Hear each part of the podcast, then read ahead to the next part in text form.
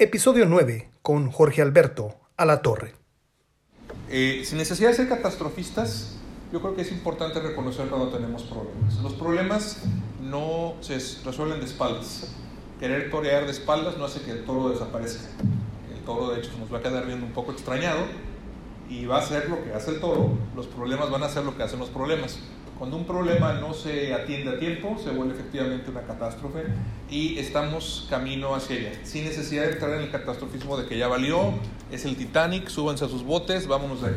Sin embargo, esta muy buena idea, que es la implementación de sistemas anticorrupción en los estados un sistema anticorrupción nacional, y eventualmente hacer una escala en los sistemas anticorrupción en los municipios, tiene severísimos problemas de implementación es muy importante que efectivamente exista. Sin embargo, para que las ideas, buenas ideas, se lleven al terreno de la práctica, se vuelvan resultados, pues se requieren por lo menos tres cosas. Se requieren directrices muy claras, las cuales deben de considerar la ley, pero es mucho más que la ley. La ley es el mínimo indispensable este, hace falta reglamentos, protocolos, eh, políticas que basadas en esas leyes estipulen cómo es que vamos a hacer que se cumplan y que no sean unas más de las miles de leyes que tenemos en México. Muchos de los mitos, y bueno, aquí ya Jorge La Torre metiéndose en problemas, yo soy politólogo, este, que quizás por haber querido ser abogado y no haber sido tengo este, tantos de, este, debates. Hay amigos abogados que dicen que tenemos leyes perfectas pero que no se cumplen, eso es falso. Este, si ustedes checan, muchas de nuestras leyes este, son ominosas, son barrocas, son disfuncionales, se contradicen, se traslapan y en lugar de cumplir el propósito de la justicia, lo obstaculizan, lo obstruyen, lo hacen más complejo, hacen que los ciudadanos también necesitemos abogados para que nos interpreten cosas que para ellos mismos a veces escapan. Dicen, es que no entiendo qué quiso aquí decir el legislador. Eh, y, y desde ahí tenemos problemas. Miren, en términos generales, en el CIDE, en la red de admisión de cuentas, generaron un documento para hacer un insumo de propuestas de política pública, donde hablaban de los cuatro tipos de captura que implican la corrupción. La captura es intereses privados capturando lo que es público, lo que es de, todo, de todos. Y básicamente mencionan cuatro tipos de captura. La captura de puestos, la captura de presupuestos, la captura de decisiones y lo más grave y el mayor agravio para este país es la captura de la justicia, porque no debe de haber bien más esencial, más importante de ningún Estado que la justicia. Es lo único, o sea, pueden andar subrogando o metiéndole outsourcing a un montón de cosas que hacen, pero la justicia es insubrogable, no se le puede dedicar a nadie, tiene que entregarle al Estado. Y si el Estado no le está entregando, se está volviendo meramente un cascarón recaudatorio. Nos está pidiendo impuestos a cambio de no darnos lo que exigimos. La siguiente frontera es en la Procuración de Justicia, es en el Poder Judicial y por supuesto que pasa por la autonomía de las fiscalías. Y en un momento más diré por qué. Bueno, este, inspirado en estos cuatro puntos de captura del CIDE, que los cuales a su vez están basados en la teoría de la tragedia de los comunes de Elinor Ostrom, una politóloga muy, muy, muy prevalente en el mundo. Yo me puse a pensar, bueno, si habláramos, esos son los tipos de captura que generan la corrupción, si habláramos en términos de implementación de políticas públicas, ¿cuáles serían los puntos en los cuales la implementación puede lograrse descarrilar? Porque no nos engañemos, en varios estados han buscado y en algunos han conseguido eficazmente descarrilar el esfuerzo anticorrupción.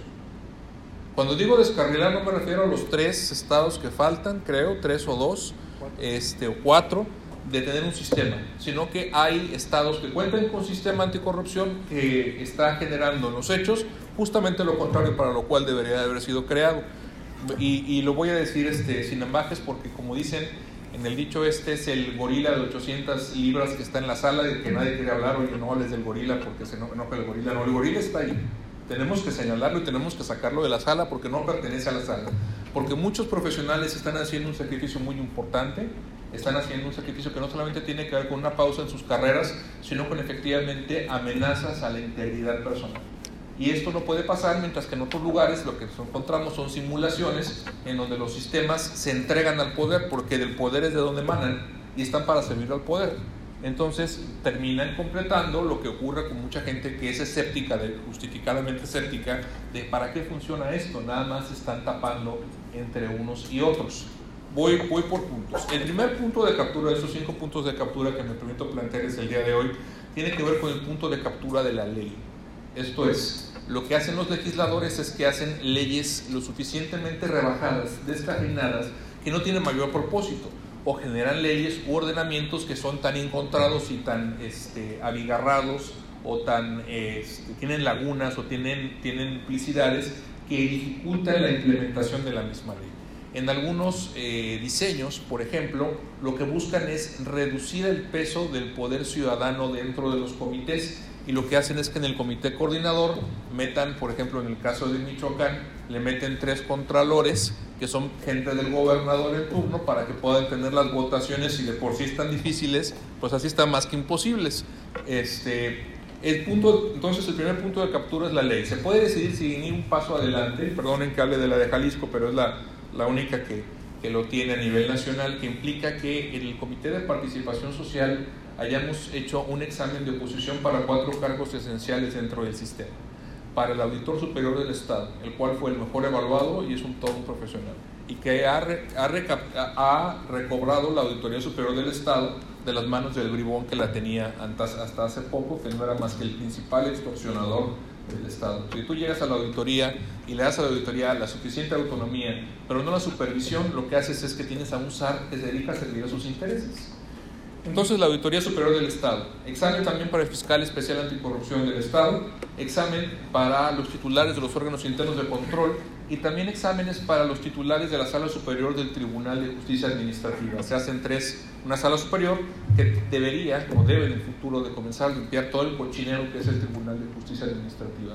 Cerca de 130 expedientes en total fueron evaluados por el Comité de Participación Social profesionales que no estaban muy acostumbrados a que los evaluaran a, regañadientes, tuvieron que presentarse a las aulas, estaban tampoco acostumbrados a que se demostrara que una cosa es que tengas un título y otra cosa es que sepas de lo que estás este, trabajando, particularmente si tienes carrera judicial y eres evidenciado como que pues este señor que lleva muchos años y que tiene un currículum muy impresionante, en los hechos simple y sencillamente no es más que parte del fruto de pago de favores para ir ascendiendo sin saber qué diablos está haciendo. Hay personas que duran años en la administración pública y nunca aprenden nada bueno, porque tampoco llegaron sabiendo nada correcto.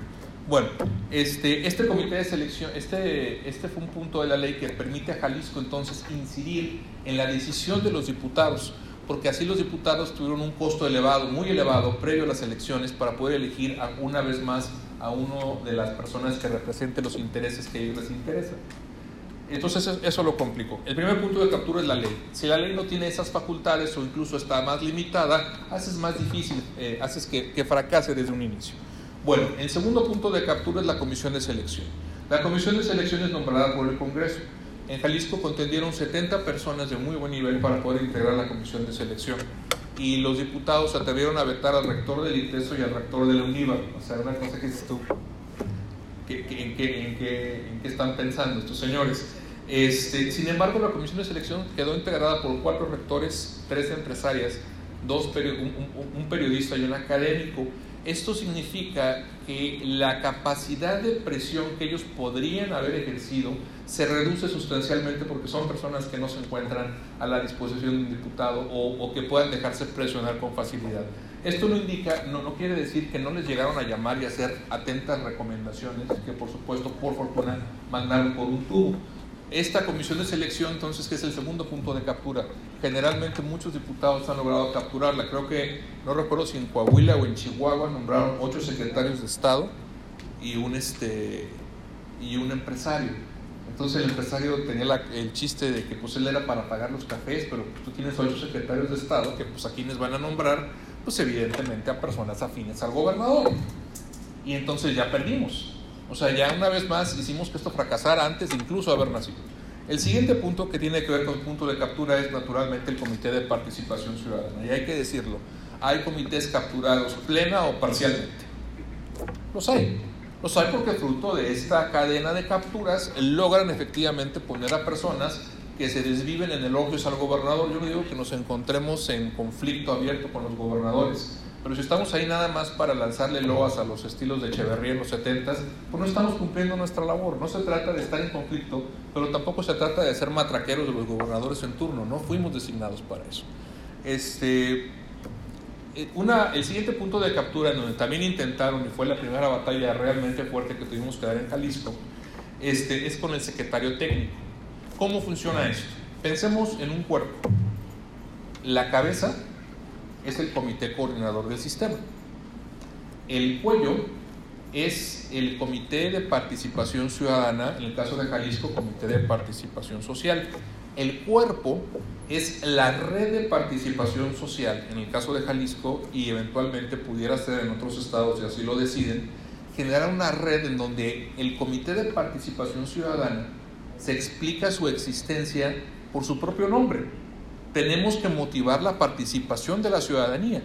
No somos necesariamente representantes ciudadanos porque fuimos electos a través de un sistema de cadenas de elección donde Congreso, este, ciudadanos votan por diputados, diputados votan por comisión de selección, comisión de selección vota por eh, comité de participación ciudadana ya está demasiado diluido el mandato ciudadano y lo que tenemos que hacer nosotros es recuperarlo dándole la vuelta y poniéndonos a las órdenes de las organizaciones de la sociedad civil, generándoles mecanismos mediante los cuales puedan interactuar con nosotros y fortalecernos, para que ellos puedan ver de cerca la corrupción donde ellos la sufren y la conocen. De esta forma, la política de compras y adquisiciones nos están apoyando las diferentes cámaras en Jalisco, que son las que la sufren esencialmente. Mexicanos primero en la educación son los que están viendo corrupción en el sector este, educativo y nos reportan los tipos y, eh, diferentes este, eventos de corrupción. Este cuerpo entonces, cabeza de comité coordinador, cuello de comité de participación ciudadana y cuerpo de red de participación ciudadana, debe de tener una columna vertebral, si no es un cuerpo parapléjico, no se mueve. Esta columna que vertebra, coordina y organiza es la Secretaría Ejecutiva, un organismo público descentralizado generado para dotarle al comité, perdón, a todo el sistema de los insumos técnicos y presupuestales que requiere para funcionar. Si bien es cierto, en esos siete lugares, varias de estas organizaciones, como los institutos de transparencia, como la Fiscalía Anticorrupción, como la Auditoría, cuentan, como la Contraloría, cuentan con sus propios presupuestos, el propio Comité Ciudadano no ejerce un peso. Se cobra una dieta por concepto de honorarios, pero no se ejerce ni se destina ni se determina un solo peso presupuestal. Por lo tanto, el comité depende en buena medida de la buena relación, armonía que tenga con la Secretaría Ejecutiva para que a través de la Secretaría se doten los insumos que se requieren. ¿Qué es lo que pasa si capturas la Secretaría Ejecutiva? Pues bloqueas al Comité de Participación Ciudadana, como efectivamente lo han logrado con éxito en varios estados. Y si tú además como Comité de Participación Ciudadana tienes que elegir la terna y te prestas a elegir al candidato del gobernador, como ha ocurrido en algunos casos, pues que, o sea, simplemente estás entregando la plaza. El, el secretario ejecutivo tiene que ser nombrado por terna este, propuesta por, por el Comité de Participación Ciudadana al Comité Coordinador, el cual tiene que elegirlo por una mayoría calificada, por 5 de 7 votos. O sea, está difícil. Y la ley no dice qué es lo que pasa si no se consigue la mayoría calificada. ¿Qué iban a hacer si no se consigue? Yo tenía pensado, bueno, pues aquí llego y les presento, aquí está la terna. ¿No se consigue? Ah, ok, muy bien. Aquí está la terna. Hoy es la misma. Sí, y tengo todo el tiempo del mundo. Voten. No se consigue. Aquí está la terna. O sea, contra ese tipo de presiones, ese tipo de cosas. Y, en Jalisco hubo una, una cuestión muy estresante de 24 horas, en donde este, tuve que decirles, pues al día siguiente aquí frente a los medios, cada quien va a razonar su voto y que quede claro el tipo de bloqueo que están haciendo. Tras de haber hecho también un concurso de oposición para la Secretaría Técnica, en la cual invitamos a la ciudadanía a que formulara preguntas, participara directamente en las entrevistas y generara cartas de recomendación para los diferentes candidatos. O sea, no era nada más una terna sacada por el propio comité, porque sabíamos que entonces ellos dirían, ¿sabes qué? Es una terna modo. No, es una terna que se armó junto con la ciudadanía, permitiéndoles que ellos se evaluaran, que replicaran lo que nosotros habíamos hecho. Bueno, ese es el secretario técnico, el cuarto punto de captura.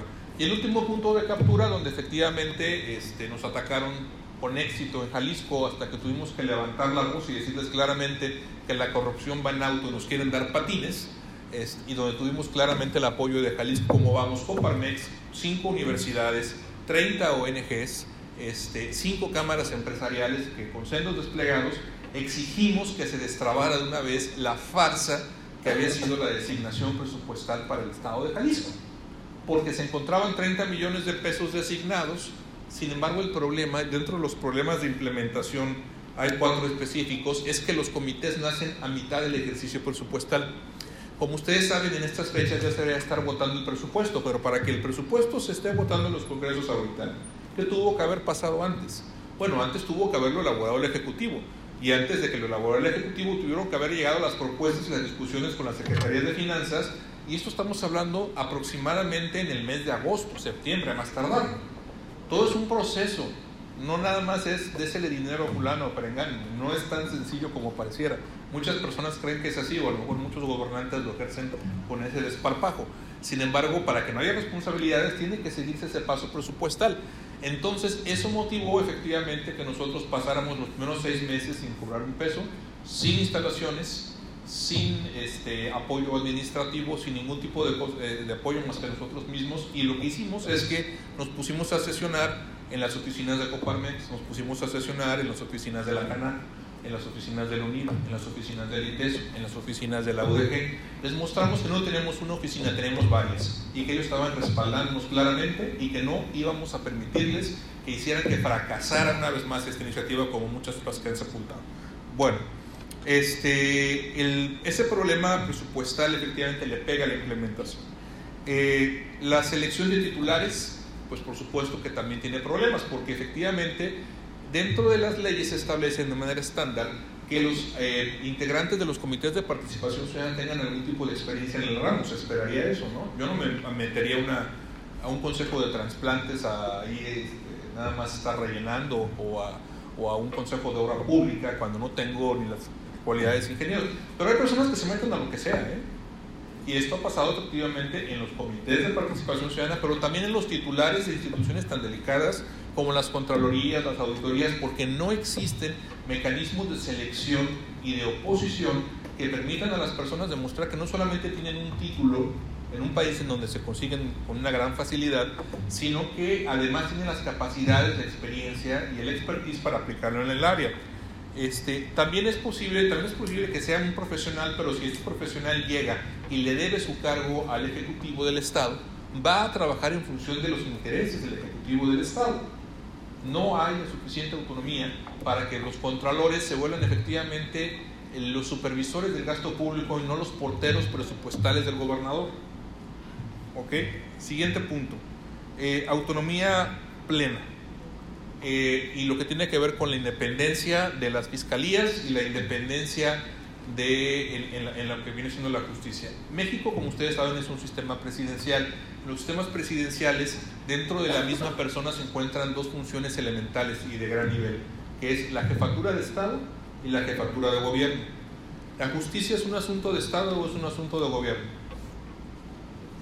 Es un asunto de Estado en los lugares en donde efectivamente este, lo, eh, donde pueden tener poder contra el jefe de gobierno es cuando un jefe de Estado que tiene consensos amplísimos por respecto de la nación en la que se encuentra, puede entonces nombrar a un fiscal el cual puede llevar a la cárcel a los jefes de gobierno en sistemas parlamentarios. En nuestro sistema, sin embargo, lo que necesitamos es contar con la suficiente autonomía para que los fiscales hagan exactamente lo contrario a lo que hizo el último fiscal de este país, que es una verdadera vergüenza. Este señor, este, o sea, casi casi cuando hablaban del fiscal carnal, que hubiera sido terrible, hubieras pensado que quizás esto hubiera sido mejor que este señor que se dedicó a exculpar y a generar condiciones para que efectivamente Duarte, el Restel y muchas otras personas se burlen del ejercicio de la justicia porque llevan a cabo sus acciones de una manera tan torpe que dices, caray, pareciera que fuera a propósito, o tenemos un perfecto inepto. Ambas cosas son absolutamente indeseables. Se requiere una autonomía de fiscales y queremos que eventualmente ellos puedan meter a la cárcel a sus jefes. No porque estén ahí nada más para hacer eso, sino lo haríamos automáticamente en la Constitución. Pasa usted gobernador de la gubernatura a la cárcel. No, evidentemente tiene que haber todo un, todo un procedimiento. Sin embargo, cuando la Fiscalía Anticorrupción depende de la Fiscalía del Estado y esta a su vez depende del gobernador, lo que nos encontramos son con bloqueos presupuestales. A nuestro fiscal este, le mandaron eh, tres este, ministerios públicos después de seis meses. Eh, le mandaban agentes que no iban, lo desafiaban abiertamente, ni siquiera avisaban. No le dieron eh, vehículos, no le dieron sede, no le dieron presupuesto, no le dieron nada. Seis meses lo tuvieron neutralizado. Y eso es por la falta de independencia que tenemos en, en las fiscalías. Y por último, ya para no aburrirlos, el siguiente punto, y es uno de los retos más importantes de los primeros dos, quizás tres años, pero no más, en los comités coordinadores, es el diseño de protocolos de coordinación. Si las siete instancias se encuentran sentadas es para que sus funciones sean más ágiles, no para que sean más controvertidas y más complicadas o enfrentadas. Se trata de que esta cadenita de persecución del caso corrupto sea lo más ágil posible, porque los corruptos, créanme, no tienen que, seguramente están de acuerdo, son bastante ágiles. Entonces lo que queremos es que la respuesta institucional sea efectivamente esté a la altura de estas personas. Estos son los temas que yo les quería tocar el día de hoy, no quiero abusar más de la palabra. Les agradezco su atención y no sé si al final hay preguntas, con mucho gusto.